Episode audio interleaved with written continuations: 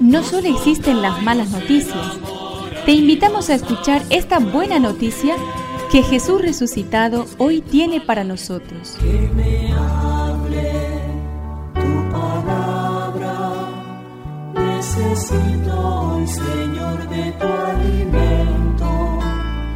Hoy en todo el mundo se escuchará esta palabra. Mateo 13 del 36 al 43. Entonces dejando a la multitud, Jesús regresó a la casa, sus discípulos se acercaron y le dijeron, Explícanos la parábola de la cizaña en el campo.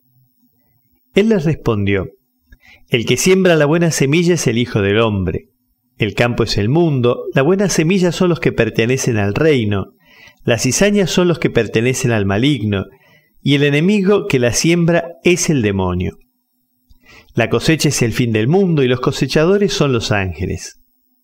Así como se arranca la cizaña y se la quema en el fuego, de la misma manera sucederá el fin del mundo. El Hijo del Hombre enviará a sus ángeles y éstos quitarán de su reino todos los escándalos y a todos los que hicieron el mal, y los arrojarán en el horno ardiente. Allí habrá llanto y rechinar de dientes.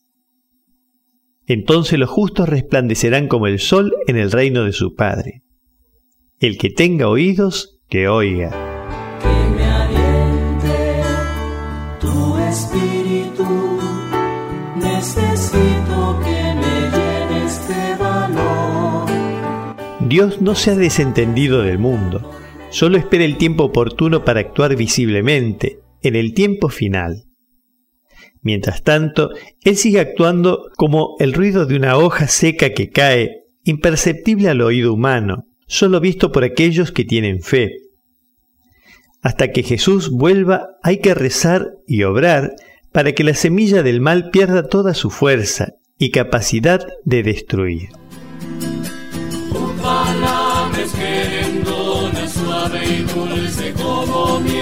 Es una contribución de la parroquia catedral para este año misionero diocesano.